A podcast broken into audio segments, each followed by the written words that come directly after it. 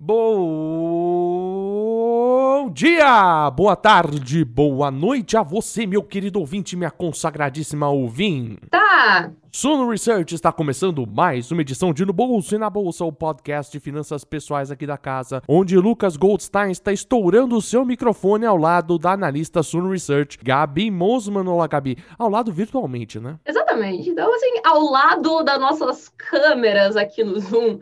Mas, olá, Lucas, olá a todos. Sejam muito bem-vindos a mais um episódio de No Bolso e na Bolsa. E hoje é um tanto polêmico. Né?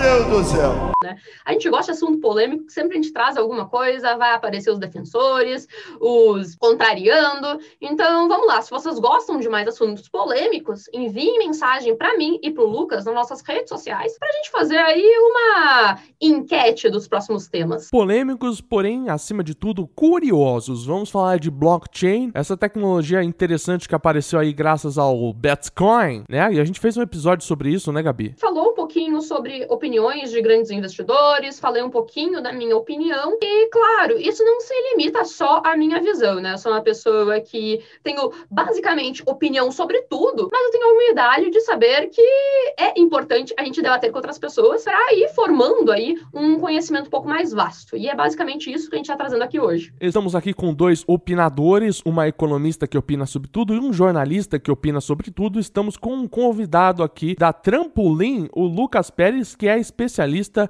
em blockchain está aqui também. Olha, Lucas, é, muito obrigado pela sua confirmação, Xará, e obrigado pelo belíssimo nome. obrigado a vocês. Eu também acho um nome incrível. A gente já começou concordando aqui, então acho que vai ser ótimo.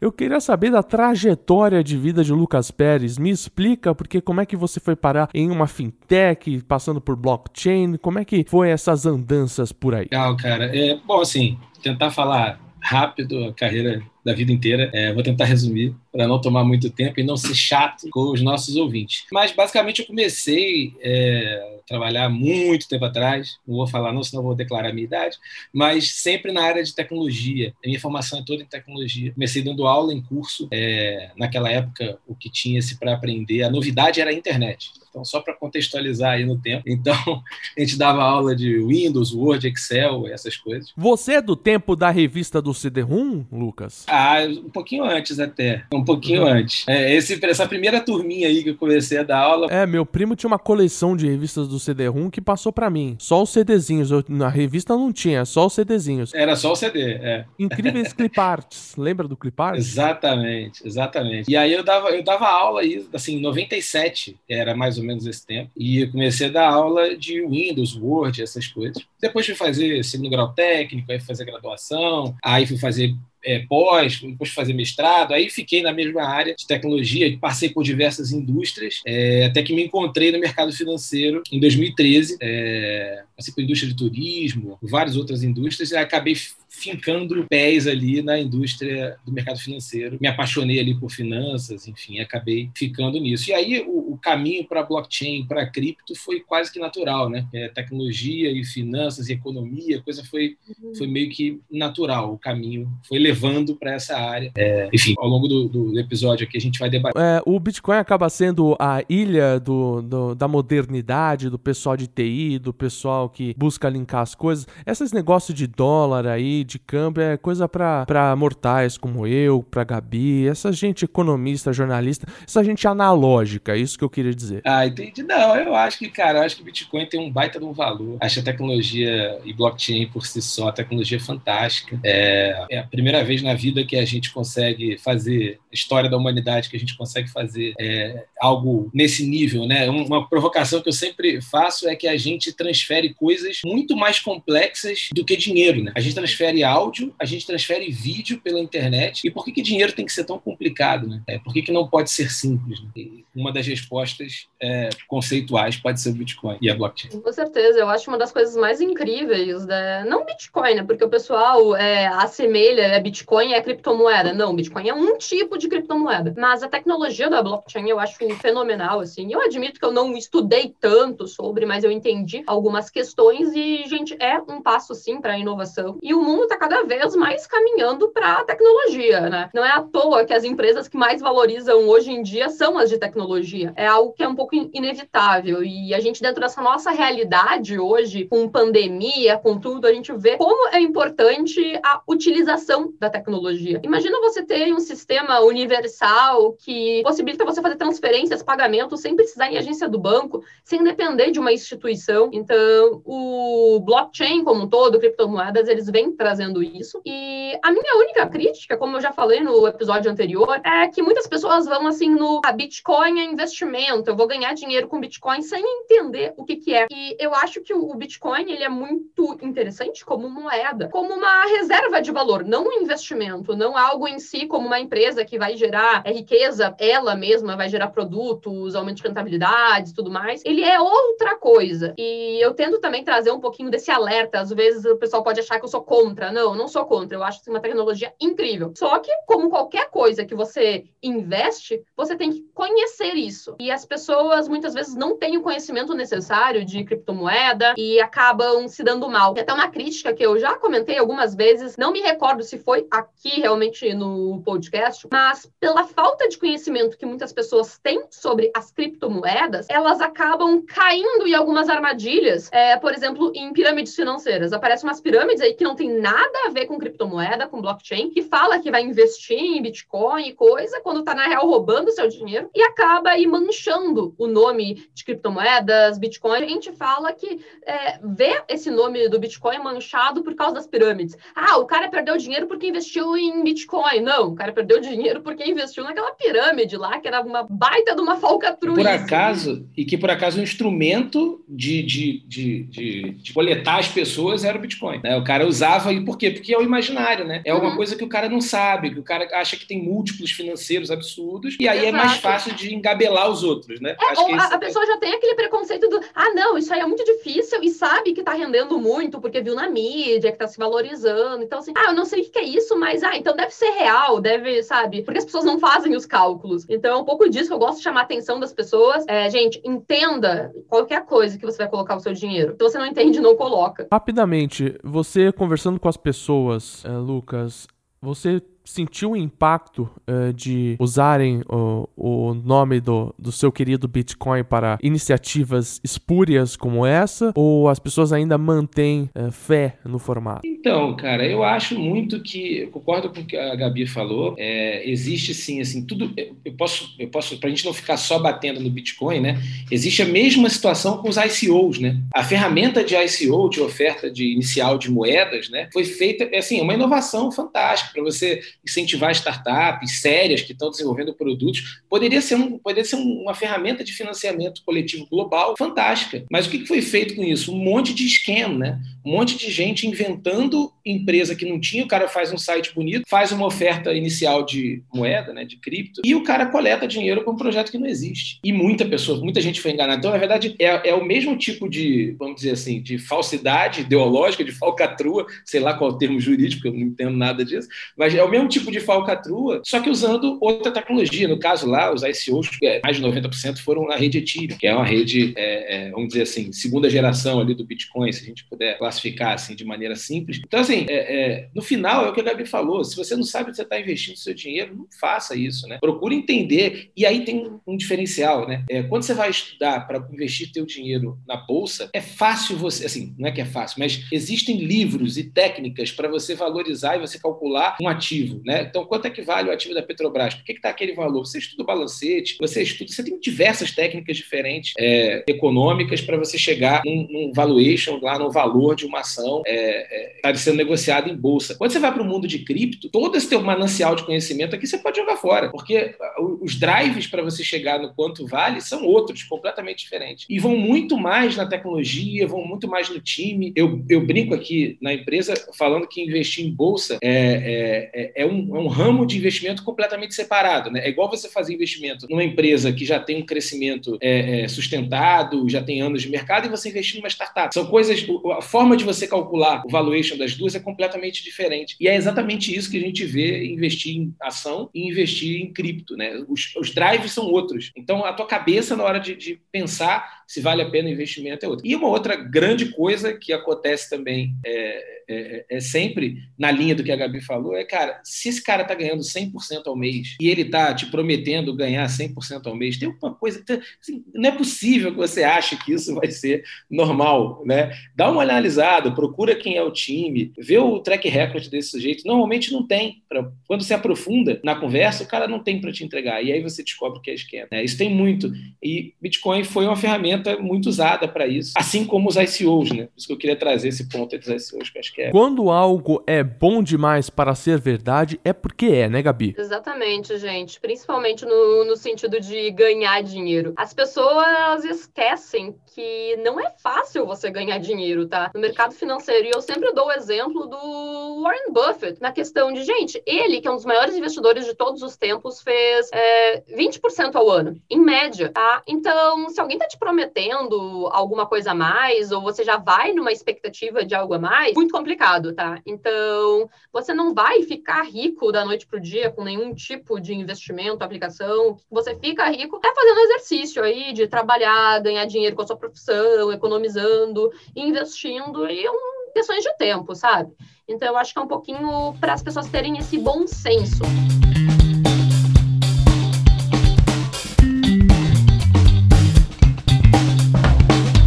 Agora sim, rufem os tambores. Chegou a hora de saber, Lucas Pérez, vou te jogar na parede olhando para o lente da verdade. O que é blockchain? Essa é uma pergunta complexa de explicar, né? Eu dou aula num curso aqui na PUC, no Rio, e a gente tem um curso lá que é operador de criptomoedas. E a gente está, acho que na 16 ou 17 turma. É, essa, essa é a pergunta que vale uma aula inteira no curso, né? Mas eu é de uma aula de três, quatro horas de duração, que a gente vai explicar o fundamento da coisa toda. Mas se a gente for pensar, é, tentar pensar em uma frase ou em poucas frases, é, acho que a gente pode pensar em blockchain como um sistema de livro-razão distribuído, né? Ou seja, onde você vai registrar todas as transações que aconteceram, né? Tanto in quanto out. Então pensa no livro-razão lá da, da, da, contabilidade, né? Onde você tudo que você gastar para tudo que você recebe, tudo que você gasta, você vai anotando numa folhinha. É mais ou menos isso. Com a característica dele ser imutável. Uma vez que você escreveu nesse livro, não dá para passar lick paper. E aí, quando você soma todos esses saldinhos aí, você tem o total, por exemplo. É, você consegue chegar num total de valor. Então, assim, tentando pensar de maneira simples, é a tecnologia por baixo dessas criptomoedas todas, é o que permite você conseguir conciliar essas contas, todo esse dinheiro todo espalhado pelo mundo é, e a, a, tecnologia por baixo. Assim, se fosse para pensar assim, é, essa tecnologia ela tem esse nome não é à toa, né? Porque ela é uma cadeia de blocos, né? Por isso que existe esse termo blockchain. É uma cadeia de livrinhos. É isso. Você pega todas as transações que estão no teu livrão, você agrupa elas em blocos. Então pensando lá no livro razão, você vai ter lá, vamos dizer, estou dando um número hipotético, a cada 10 transações você agrupa e fecha um bloquinho. E aí você começa a pegar mais 10 transações, fecha outro bloquinho bloquinho. E você liga um bloquinho no outro. Por isso que o nome é blockchain, porque cada bloquinho de X transações está encadeado um depois do outro no tempo. Então, daí esse nome blockchain. Isso é, é um pouco técnico demais, mas acho que a definição simples é a tecnologia por baixo dessas criptomoedas. O que, que gera essa fascinação do blockchain? Como é que é, esses bloquinhos acabam virando algo que pode mudar a história das coisas? Como é que se criptografa isso? Como é que esse sistema se torna uh, algo assim que eu consiga entender e que eu consiga usar no dia a dia? É, acho que acho que a grande questão, né, que, que blockchain vem é, de certa forma para resolver, ela garante que o que você está transferindo é, de A para B não é uma cópia, né? Quando a gente, quando eu te mando um áudio é, no WhatsApp, na verdade esse áudio fica aqui comigo e fica com você. Quando eu te mando um e-mail, ele fica aqui comigo, fica no servidor e fica com você. É, essa tecnologia blockchain, ela para a gente iniciar assim a conversa, ela é uma tecnologia por natureza distribuída. Então não existe um servidor único que congregue todas as transações. Acho que esse é o principal chan da coisa. Qualquer um pode participar dessa rede. Então, gente pode pensar numa rede mundial em que todo mundo tem acesso a tudo, todo mundo consegue ver todas as transações. Então, os dados são públicos e os dados, ao mesmo tempo, são imutáveis. Então, uma vez que o dado entrou na rede global, ele não pode ser alterado mais. Então, isso evita fraude,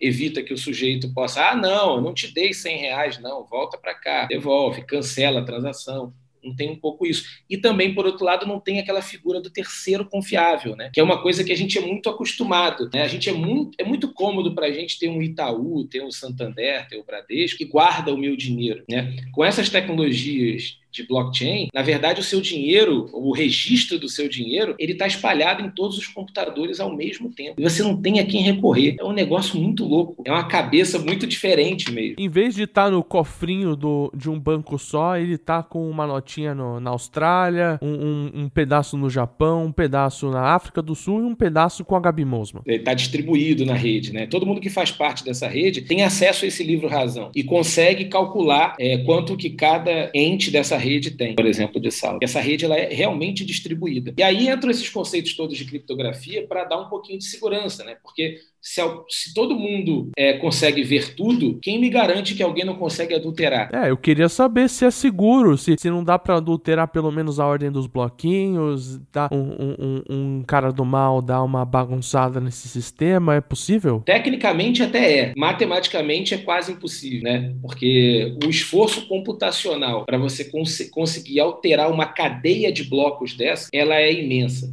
né?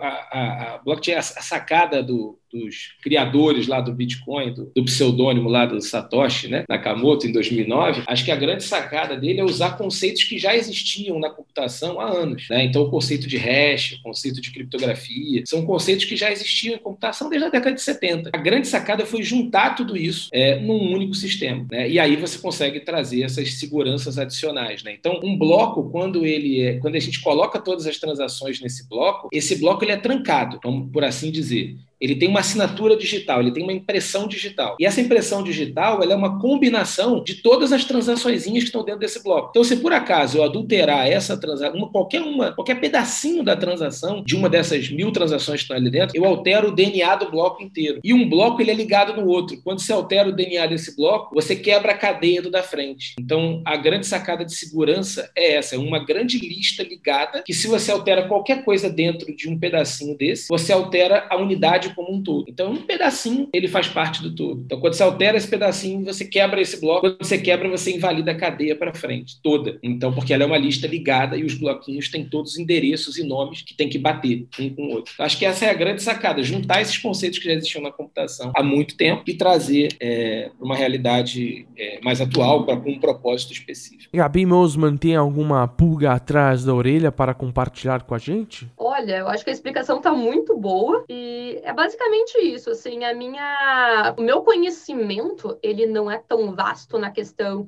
de sistemática mesmo do, do blockchain, criptomoeda, mas eu tenho uma noção do que acontece. Mas algumas dúvidas, assim, que eu até gostaria de trazer, que eu acredito que o Lucas, ele pode responder, é um pouco das críticas que eu vejo, geralmente, as pessoas falando sobre a criptomoeda. No caso, ah, como é que eu posso confiar na criptomoeda se ela não tem a regulação de um governo, se ela não tem algum tipo de lastro, sabe? E até a questão do lastro é um pouco bizarra, porque o dólar não tem mais lastro, né? Hoje o dólar, ele é o dólar. Então, só para o pessoal saber, a gente teve aí é, o acordo de Bretton Woods. Lastro do ah, dólar é o dólar, né? Vários e vários anos, e o dólar não é mais lastreado a ouro, tá? Então, o dólar, que tem a liberdade do governo americano de imprimir quanto quiser, a gente acaba lastreando todas as outras moedas do mundo baseadas no dólar. O valor da, do dólar está nas coisas que nós gastamos com o dólar, é isso? É, então, na real, a, o, a inflação monetária, realmente, ela meio que está na mão do governo americano, né? E no Bitcoin não haveria isso, mas eu quero saber a opinião do Lucas em relação a isso, se você escuta muito esse tipo de argumento e quais quais são os outros argumentos que as pessoas geralmente trazem para dizer que Bitcoin é ruim, não, não adianta, essas coisas. Não, o Lucas não sou eu, mas eu queria saber, cara, não é um trenzinho, porque um vagão tá em cada país diferente, é isso, Lucas? Calma aí, eu vou, vou na da Gabi primeiro, depois eu volto.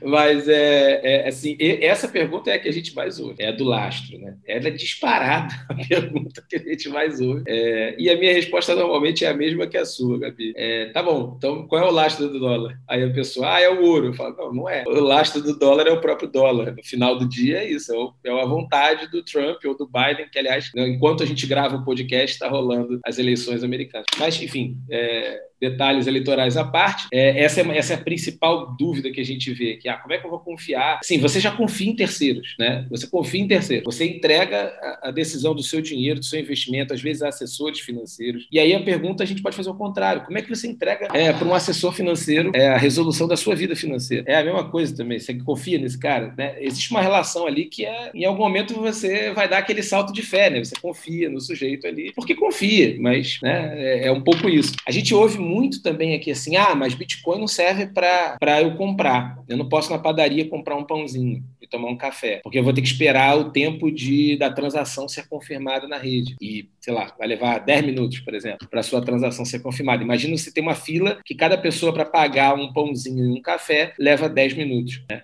Imagina, isso aí em qualquer comércio ia explodir. Então, Bitcoin não pode ser considerada moeda, por exemplo. Eu já ouvi isso também diversas vezes. É, tudo depende do intuito que você quer. Né? Bitcoin, o objetivo dele não é ser rápido transacionalmente. Para ser rápido transacionalmente, você tem a Visa e a Master que estão fazendo isso há anos, que transacionam centenas de milhares de transações por segundo. Né? O Bitcoin não é feito para isso, mas em compensação, você não depende da Visa e da Master. É, é um negócio que não tem, entre aspas, dono. Então depende, é o trade-off da vida, né? Você tapa aqui, descobre ali, tapa aqui, descobre ali. Então você troca um pouco lá da velocidade, da capacidade computacional que uma instituição privada com fins lucrativos vai te dar, por uma coisa em que você não depende de ninguém, é, mas em compensação você também não tem tanto poder computacional e aí a transação vai ser um pouquinho mais lenta. É, e lembrando também que o mundo de blockchain não é só Bitcoin. Existem outras tecnologias é, de cripto que transacionam super mais performáticas, é, mais rápidas, é, é, e que poderiam até eventualmente vir a ser usada como moeda mesmo, como a gente usa no dia a dia. É, eu gosto muito da visão da Gabi de olhar Bitcoin como uma reserva de valor. E é, é realmente isso. Bitcoin tem um número limitado de, de criptos para serem é, criadas né? É, o dólar não. Eu posso chegar lá, eu, se fosse o uhum. presidente americano, poderia sair imprimindo dólar à vontade. Bitcoin, é, dentro do código-fonte dele, tem um limite de moedas que vão ser emitidas. E quando chegar nesse limite, não serão mais emitidas novas moedas. Né? E aí, ou seja, aqui quem já tem, tem. É por isso que a reserva de valor, eu gosto dessa analogia, faz bastante sentido. É, e agora, Lucas, me, fala, e agora uma, uma polêmica, como o Lucas comentou, que você pode ser o presidente americano e imprimir quando você quiser. Você vai confiar, seja no Trump ou no Biden, quem ganhar, a gente está gravando esse episódio antes do resultado das eleições, e você vai confiar cegamente nele, seja lá quem for. Você confiaria no Bolsonaro, na Dilma, seja lá quem for, simplesmente por confiar e deixar imprimir? Essa é uma grande questão que o Bitcoin traz. Então, gente, aqui, de novo, sem juízo de valor de presidentes ao redor do mundo, mas esse é um ponto que muitos defensores do Bitcoin eles trazem. E uma outra coisa que eu acho muito incrível na tecnologia do blockchain é que, assim, e Lucas pode me corrigir nos nomes. Eu sei que existe tecnologia para definição de contratos, então, várias coisas que você pode fazer sem ser necessariamente monetário, mas lei, legislação, é, acordos entre duas partes. Então, isso é muito bacana. Perfeito, é isso mesmo. Né? É, historicamente, lá em 2009, teve a criação do Bitcoin, foi aquela revolução no mundo todo. É, em 2015, teve um doido lá, que é o Vitalik, ele criou a rede Ethereum. E qual foi a grande sacada dele? Cara, tudo que funciona no Bitcoin é fantástico, a gente vai manter, vamos seguir essa mesma metodologia de dados imutáveis, de distribuído. Só que ele adicionou uma camada a mais, que é uma camada onde você consegue programar, fazer um programa de computador dentro de uma rede dessa, com essas características de imutabilidade, de transparência, de ser pública, é, e isso abre um leque para diversas aplicações, diversos tipos de aplicação. Por exemplo, é, eu participei de um projeto junto com o time do BNDES, que é o BNDES Transparente, né, em que a gente dá visibilidade para o gasto público, mas não é visibilidade dependendo de um terceiro, é uma visibilidade estrutural, porque é uma visibilidade em uma rede pública. Então imagina que todo o financiamento do BNDES vai ser registrado num livro razão distribuído, num, num que vai ser legislado através de um programa de computador que é imutável, nem o desenvolvedor consegue alterar. E, ou seja, tudo o que acontece de transação do dinheiro público, ele fica registrado de maneira aberta para a sociedade. Né? Então, isso é, é, assim, é de um, de um grau de transparência, de possibilidades de, de, de, de, inovação. Né? E aí não é invenção, né? aí a gente está falando de inovação. Você está pegando uma tecnologia que existe e dando uma aplicação prática é, no dia a dia que melhora a vida de todo mundo. Que você vai trazer transparência do gasto público, seja na tua, é, seja no, no, no, escopo ali do BNDES, mas isso poderia ser aplicado em prefeituras, belos, em ONGs, em qualquer, é, inclusive até em empresas privadas, por que não? Né? É, se o cara tem um setor de compras, o que se gasta hoje em dia com auditoria, né? o que mais se gasta, talvez, nessas grandes empresas com auditoria. Você paga um terceiro para vir auditar suas contas. Você pode pensar na blockchain, ainda mais no blockchain pública ou, ou permissionada para os entes corretos, você pode pensar como uma grande ferramenta de auditoria também, porque o gasto vai estar lá, ele é imutável. Sendo imutável, ele, ele, ele já está auditado, porque uma vez que ele entrou, ninguém consegue alterar, nem o próprio dono da informação. E aí, se você dá permissão para o cara ler, ou se é uma blockchain pública, todo mundo consegue ver e está automaticamente auditado. Não é que está automaticamente auditado, você vai mudar um pouquinho a forma de auditar. Em vez de você ter aqueles caras que entram numa empresa grande e ficam dias e dias e dias, você vai ter um programador auditando, lendo os contratos e pegando os dados que estão nas transações que estão dentro dos blocos. Então, o, mercado todo de direito, o mercado de auditoria, toda essa galera está sendo totalmente impactada pelos efeitos da blockchain. Acho ainda que a gente ainda tem muito a evoluir. Já estamos no início dessa tecnologia. Se você comparar o que era a internet lá em 97 quando eu comecei e como é hoje, a gente tem um uso totalmente diferente, o negócio mudou muito. E blockchain, a gente está falando de 2009 e com, a possibilidade desses contratos inteligentes, de 2015 para cá. É muito recente. Joga isso no tempo, joga daqui a 20 anos, vê como é que isso vai estar. Tá. Ninguém vai ter resposta, eu também não tenho. Mas o, o potencial é imenso, né? Acho que eu isso quero que saber. De... Então é um blockchain, é um livro razão baseado em blockchain que registra as movimentações do BNDES, é isso? É isso, por exemplo espalhado em servidores ao redor do planeta. All around the world, exatamente. Então, isso é, isso é um, um, um, típico caso de uso assim que eu vejo com muita intensidade, assim, muito fácil, muito óbvio é, é, na minha visão. Mas tem outros casos de uso que não necessariamente estão ligados à coisa pública. Né? É, quando eu falo de coisa pública e acho que tem muita vantagem na coisa pública, é em, em, sobre um aspecto. Quando você fala de blockchains públicas, onde todo mundo tem acesso, e além de públicas elas são imutáveis, cara, isso, isso para mim já é fantástico do ponto de vista de transparência. Bibliotecas virtuais, que mais? Isso, é, tudo para público nesse sentido. Só que existe tá. um outro campo é, é, é, da iniciativa privada que é super vasto também, usando blockchain. Aí já não necessariamente criptomoeda, mas usando a tecnologia blockchain. Então, por exemplo, pensa, é, é, por exemplo, no mercado de seguros, né? Então, o, o, seguinte, o seguinte, seguinte situação, né? Eu tenho meu carro roubado. Então, quando eu tenho meu carro roubado, eu não sei se vocês já tiveram essa experiência horrorosa, mas eu já tive. Você tem que entrar em contato com a seguradora. Até que você consiga fazer BO e parará, parará, até que você consiga resolver o processo todo, num cenário positivo, você tem o dinheiro na sua conta em 30 a 35 dias. Isso no cenário positivo, de você cumprir todas as exigências é, de burocra da tua seguradora. Agora, imagina que esse processo foi transferido para um programa de computador que na verdade é um contrato entre partes, entre o Lucas aqui e a seguradora, e que já define todas as regras. Então, ali, por exemplo, ó, se tiver um sinistro e você enviar um BO assim, assim, assim, eu vou executar vou ver se vou fazer todos os checks. Ah, sua pólice está válida, você pagou em dia. E na mesma hora, o contrato que tem fundos ali, a gente pode pensar que é um programa de computador que É um gatilho. Exatamente. Ele vai lá e transfere o dinheiro para a conta do, do segurado, no caso do Lucas. Isso poderia ser feito em 15 segundos, né? Se for programado um contrato inteligente que vai estar numa rede pública, onde é imutável, onde eu não posso alterar e a seguradora não pode alterar, nós dois assinamos e casamos esse contrato lá dentro com o um montante dentro do contrato. E eu não posso tirar nunca. Então, se acontecer aquela situação,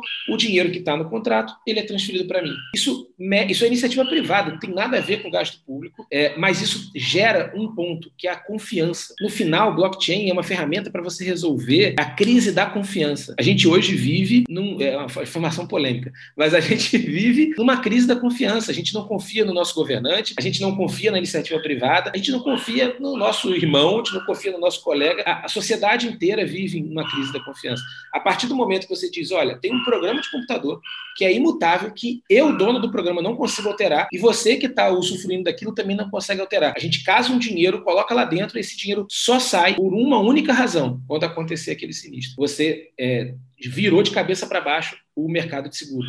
Por exemplo, é, a gente pode extrapolar isso para o mercado imobiliário. Pensa, por exemplo, o sujeito que quer comprar um apartamento em Manhattan. Eu não sei se vocês têm dinheiro, eu não tenho, para comprar um apartamento em Manhattan. Mas se a gente tivesse um contrato inteligente, que eu pudesse comprar uma fração desse apartamento e o contrato me garantisse isso, eu botando lá, sei lá, 5 dólares, eu ia comprar 0,00000000001 de um apartamento em Manhattan, né? Isso a gente dificilmente consegue fazer porque o dinheiro fiduciário, ele vai na segunda casa. Seria um fundo imobiliário passivo. Pode ser, a gente pode encarar assim. Então, tem, eu tô falando aqui ideias de negócio que poderiam ser criadas a partir disso. É, por exemplo, isso sem falar de, da área pública, né? Falando só da iniciativa privada. Pensa em empréstimos peer-to-peer, -peer, que você tem um contrato é, assegurando as cláusulas do empréstimo. Então, eu preciso preciso pegar dinheiro e tem alguém lá querendo emprestar esse dinheiro. A gente casa isso num contrato e determinadas cláusulas vão acontecer e é inexorável, acaba a disputa. Não tem, ah, não, mas eu não concordo com isso. O programa está lá. Você, onde, quando você assinou,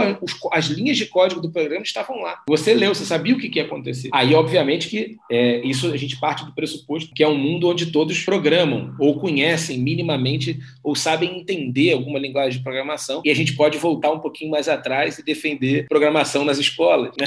A, gente pode, a gente pode ir mais Você acha a fundo. que falta um protocolo de uh, não somente ensinar programação, mas que um programa que transforme essas linhas de código em algo é, inteligível, como se fosse é palatável, como se fosse um contrato, porque a gente, a mesma forma que a gente tem a programação, a gente tem o juridiquês, né? E o juridiquês também é, é, é uma linguagem própria. Será que é possível? Exato, cara. Pensa nisso, né? Porque é, a gente, o juridiquês lá dos contratos, eles muitas vezes a gente assina contrato e nem lê, né? Principalmente os digitais, né? Você a, a, aceita os termos de uso? Quem é que lê os termos de uso, né? Quase ninguém lê. Deveria ler, mas ninguém lê por quê? Porque é super maçante, é super difícil, tem um linguajar ali próprio, como você colocou muito bem. É, uma crítica que o, mundo, a galera de direito está enfrentando agora com os smart contracts, né, esses contratos inteligentes, é, uma crítica que a galera está tendo agora e está tendo que aprender a discutir é porque esse juridiquês virou programação né, nos smart contracts. Então, é, todo aquele as palavras rebuscadas e a forma de escrever, no final virou um código. Aí tem um monte de advogado querendo aprender programação, porque é, é como ele vai se inserir nessa, nesse, é, nesse contexto. Eu acho que a gente ainda vai evoluir muito. Eu acho que a gente ainda está no início da jornada. Muito possivelmente a gente vai ter uma área no meio do caminho entre o direito tradicional e a computação é, que vai fazer essa interface. E aí isso, isso, isso é o bonito da blockchain. Né? É, no final, é um grande, uma grande junção de especialidade, porque a computação sozinha não não resolve o direito, a parte do contrato. O direito sozinho não resolve a computação. É, é, a computação sozinha não resolve a criptografia, que veio lá da matemática. É, e a usabilidade vem da galera de UX e de design. Então, é, e, e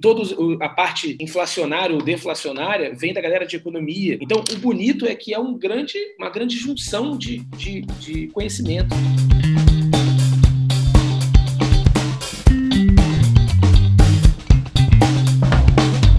Quero saber é, como o Lucas Pérez chegou a esse negócio de criptomoedas e eu quero saber se você investe no assunto. Você acha que é um investimento? Você acha que é uma reserva de valor? Quais são as suas opiniões a respeito do Bitcoin? Então, é, sim, invisto em cripto, é, se é que a gente pode usar a palavra investir, né? Mas enfim. É, investir em moeda, né? Exato, é, é, é algo estranho, mas enfim, conceitualmente, né? Mas enfim, é sim, eu tenho um pouquinho de dinheiro lá em cripto. É, acho super interessante, porque acho que todo mundo deveria fazer. É, o legal é que você não. As aplicações são, são muito baixas, então você pode botar cinco reais e testar, dois reais e testar. Pra, como, como conhecimento, eu acho muito interessante. Acho que todo mundo devia é, é passar por esse processo em algum momento. Né? É, hoje em dia existem formas fáceis de fazer isso. Antigamente, lá em 2009, 2010, era muito complexo você entrar nesse mundo. Hoje em dia existem diversas, diversas exchanges que facilitam muito o trabalho. Então você investir em criptomoeda hoje em dia é como basicamente como você comprar um título numa corretora, numa DTVM, né? seja ele título de renda fixa ou de renda, renda variável. Eu digo a jornada do usuário, né? Você vai criar uma conta, você vai mandar seus documentos, você vai ser validado, e aí você tem acesso a uma espécie de um home broker, onde você consegue é, é, comprar e vender a cripto do seu interesse. É, então, assim, acho que hoje em dia o mercado é muito mais fácil do que era antigamente. É, muitas pessoas é, fugiram um pouquinho lá do conceito, né? O conceito original lá atrás era você não depender do, do terceiro, não depender do intermediário, né? De você não ter ninguém entre você e a outra ponta. Então, no final, é, eu quero comprar Bitcoin, eu quero comprar Ether, ou Ripple, ou Dash, ou Monero, não importa, a cripto que for, eu fazia uma transação peer-to-peer. -peer. Ou seja, eu comprava da Gabi, a Gabi comprava de mim. Era, era uma transação sempre peer-to-peer. -peer. Não tinha o terceiro. O que, que a Exchange faz, que é esse modelo de negócio que surgiu? Ela virou o cara do meio, né? Então, ela, ela congrega muitas pessoas que estão querendo comprar e muitas pessoas que estão querendo vender, né? E aí ela faz uma oferta. Então, se você tem uma pessoa lá querendo vender a X reais e tem uma outra pessoa querendo comprar, ela junta os compradores e ganha uma pequena taxa no meio do processo. Então, é, essas exchanges é um modelo de negócio que surgiu a partir de criptomoedas e blockchain, se assemelha muito ao que é uma corretora, mas é um pouco mais, porque eu, eu costumo brincar que exchange é a corretora mais bolsa, porque o preço é dado ali dentro, né, dentro daquelas pessoas que estão ali dentro. Então, ele, é, é, ele não é só uma corretora, é a corretora mais bolsa, ela faz os dois papéis. E aí tem-se uma discussão também interessante, né? Qual que é o preço do Bitcoin? Quanto vale? Se eu tenho um milhão de exchanges, cada uma praticando um preço. Ah, é preço médio? É preço médio né, na, por volume? Vai precisar de mais um terceiro para ajeitar essa confiança, uma bolsa, um mercado de valores? Como é que pode ser? Então, é, talvez, talvez o mercado se ajuste para isso. Na prática, o que você vê hoje é você sim, você pode comprar peer-to-peer. -peer. Se você tiver Bitcoin e quiser me vender, a gente pode fazer uma transação direta, independente dessas exchanges. A tecnologia é para isso. Mas as exchanges elas tomaram uma relevância muito grande né, no mercado. Então, elas no final é muito mais fácil comprar por elas. Imagina eu ter que sair na rua procurando quem tem Bitcoin, quem está disposto a vender. É, eu tô querendo saber então, se, se cada exchange pratica um preço, como é que eu tenho um índice? Porque eu sempre acabei sabendo eu, do preço do Bitcoin através desse índice. Como é que funciona? Então, aí tem a metodologia de cálculo do índice, né? Uhum. É, assim, você pode escolher, vamos supor, você pode pegar as 10 maiores, dá um exemplo de metodologia que eu estou inventando aqui agora. Você pode pegar as 10 maiores em volume negociado e ver o preço de cada uma, é, aplicar, fazer uma média ponderada em cima do volume de cada uma e você vai chegar num preço médio mais ou menos. É Mas um é uma coisa tipo o câmbio argentino, que tem um, um, submundo que cobra mais caro, não, né? Não, não, não, não. É assim, na verdade você vai ter, você pode chegar, tem lugar, tem muita gente que faz arbitragem de criptomoeda. Não sei se o, se o nosso ouvinte é, entende muito esse termo de arbitragem, mas é basicamente você comprar onde está mais barato e vender onde está mais caro. Então imagina que você pode ter 10 contas em 10 exchanges diferentes, e aí você fica comprando, lógico tem que deixar dinheiro prévio em cada uma delas, você fica comprando onde está mais barato e vendendo onde está mais caro, fazendo lá o day trade, por exemplo. Né? Então você passa o dia inteiro fazendo isso. Tem gente que vive disso, que vive só fazendo arbitragem de, de cripto. E aí pensa nisso em escala global, né? Porque o mesmo processo que eu faço para comprar numa exchange brasileira, eu faço para comprar numa exchange lá fora, né? É o mesmo processo. Só que aí você tem câmbio envolvido, a conta muda um pouquinho, né? Que é o cara que está tradando lá em dólar, aqui está em real, aí você tem o câmbio, então tem, é, tem a conta muda um pouco. Mas, mas conceitualmente é isso, assim, você é, essa discussão do preço do Bitcoin é uma discussão é, longa, porque cada lugar vai ter um preço.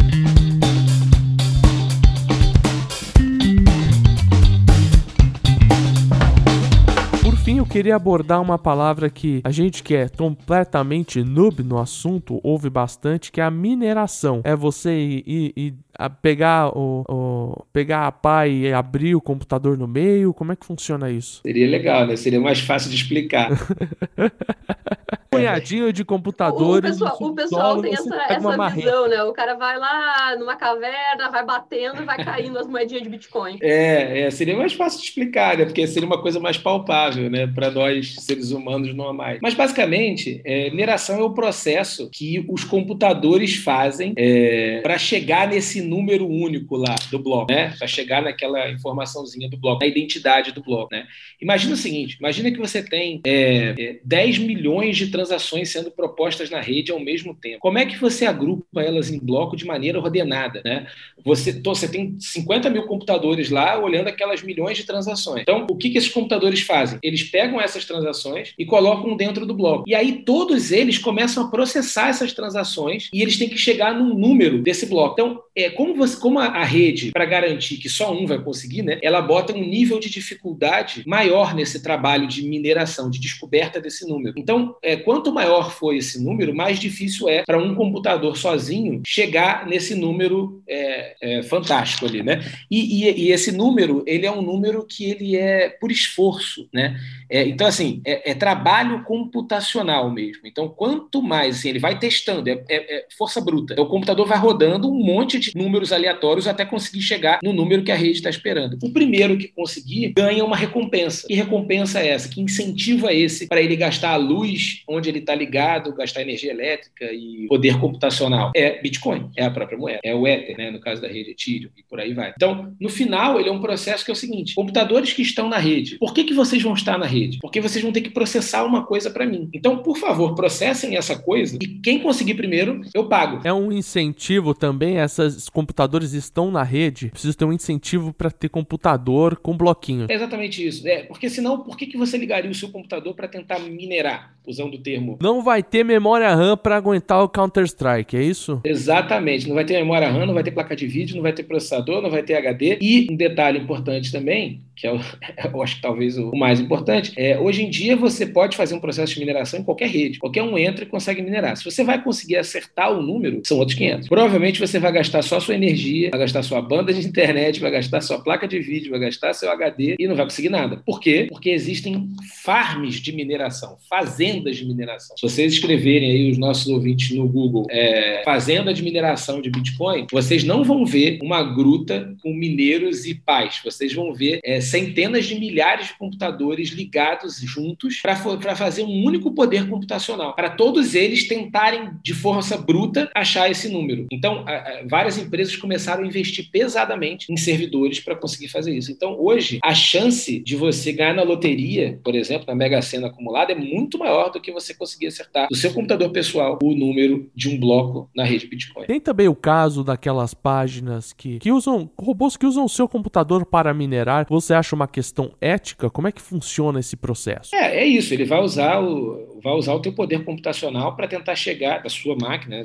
Na verdade, nesses casos aí, é usando o teu próprio browser, internet, esse caso que você se refere. Então, ele vai usar o teu browser ali e vai fazer, vai ficar tentando brutal force mesmo e vai mandando esses números para a rede. É, é péssimo, né? É, extremamente antiético é, fazer isso. Eu, eu, participei de um estudo lá na UFRJ, quando estava fazendo mestrado, é, muito interessante, né? Que a gente tinha um menino lá no grupo de estudos lá da, da, da UFRJ que ele começou a fazer um estudo que eu achei super interessante, até ajudei um pouco no estudo, nem sei como é que como é que tá, se ele terminou o estudo, mas era um estudo analisando é, o quanto que foi gasto de dinheiro público com mineração de criptomoeda. Né? Porque nas, nas, universidades você tem nos laboratórios, e nos laboratórios tem computadores. Então o que, que a molecada fazia? Deixava o computador minerando e ia embora para casa. E o computador ficava ligado. Só que isso é gasto público. Isso é o nosso dinheiro como contribuinte. Né? É, então, assim, aí ele estava fazendo um estudo para ver o quanto de, assim, quanto de dinheiro Vai se perdeu. Água no shopping. Exatamente. Quanto de dinheiro se perdeu é, com esse, com, assim,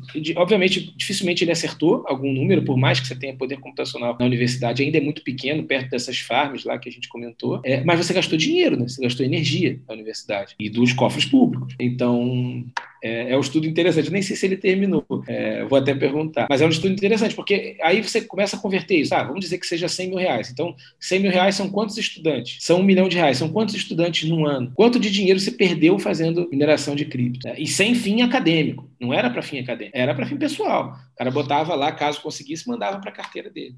Então ele conseguiu descobrir esse troço lá dentro. Lógico que fecharam as portas todas, a universidade no mesmo minuto fechou todas as portas para isso, né? O pessoal de infraestrutura. Isso já tem muito tempo, foi logo no início disso tudo. É, e aí ele estava olhando os dados do passado e tentando fazer a conta de quanto que se gastou com energia. Então era um estudo bem interessante.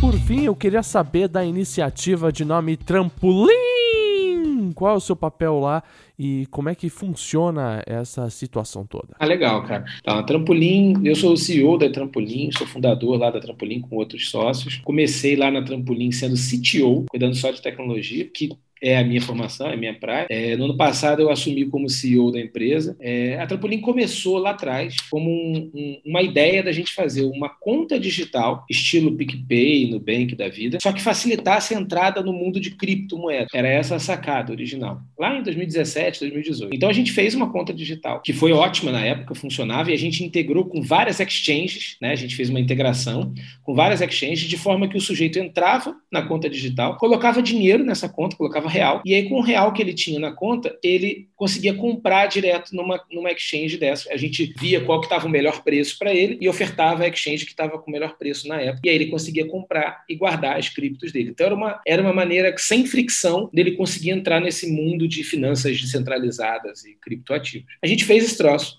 ficou muito legal. A gente fica incubado dentro da, da PUC, no Rio, é, e aí a gente foi em 70 salas de aula na PUC. É, falamos com turmas de direito, com turmas de computação, de engenharia, de moda, de design, de administração, de economia, de tudo quanto é curso. Gravamos, fizemos vídeos do pessoal usando a nossa, fazendo nossa apresentação e usando nossa carteira. É, e aí a gente fez uma baita pesquisa né, dentro da universidade. E o que, a gente descobriu? Que o pessoal gostava muito da conta digital. Achava o máximo a facilidade de entrar e tinha muita dificuldade de entender o que era blockchain e o que era cripto. Todas essas perguntas que a gente respondeu aqui, do que é blockchain, do que é Bitcoin, é seguro? Cadê o lastro? A gente tinha que ficar fazendo em cada uma das 70 apresentações que a gente fez. No final, é, a gente chegou à conclusão que, como business, a tecnologia tava, é, ainda tá, ainda precisava maturar um pouco mais. Porque para a gente apoiar um negócio inteiro, apoiar a empresa inteira em cima de cripto, a gente olhou e falou assim: não sei se vai ser o caminho. Então, só que a conta digital foi super validada. Então, nesse processo de, de startup, de empreendedorismo, a gente validou uma, a gente botou uma ideia no mercado, validamos parte da ideia e a outra, outra parte a gente gente não validou tanto, por conta dessa coisa cultural, de entender, de explicar o que era. Tinha um trabalho de aculturar as pessoas ali grande. E a gente mudou um pouquinho a forma da empresa atuar. Então, hoje a gente se posiciona como uma fábrica de Nubanks. Então, acho que dá para pensar assim: é, pensar, por exemplo, no que a Vetex faz hoje para e-commerce, a gente faz para a área de banking. Então, a gente consegue construir qualquer banco digital de quem já tem a distribuição. A gente se coloca como uma empresa de banking as a service. Então, se você tem se você já tem distribuição, eu consigo montar a tua conta digital, o teu aplicativo white label nas lojas. Quais são uh, os usos para isso, então? Por exemplo, varejistas menores podem ter seu próprio banco, eu posso ter meu próprio banco, um colégio pode ter seu próprio banco. Como é que funcionaria isso? Exa exatamente isso. Tem uma frase que eu falo aqui sempre, quando a gente está conversando com o cliente, ou até internamente aqui, que hoje em dia a concorrência nesse mercado de banking, ele, ela é transversal e assimétrica. Eu vou explicar, para não ficar difícil. Ela é transversal porque é isso, nem todo mundo precisa ser banco para ser banco, para ter serviços de banco, né?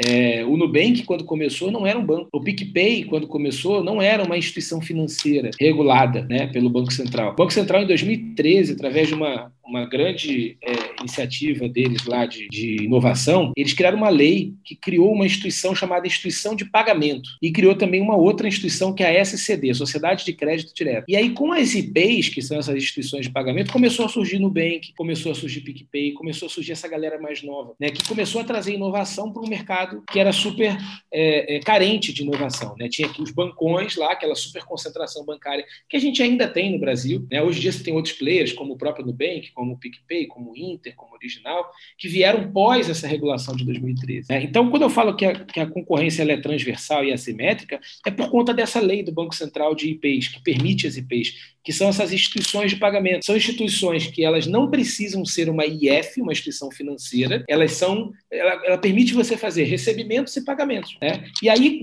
com isso, você consegue ter uma padaria dona de um banco. Então, não precisa mais o banco, o mercado financeiro, sendo uma instituição de fazendo, fazendo recebimento e pagamento. Mas, Lucas, mas, Lucas, como é que fica o lastro disso?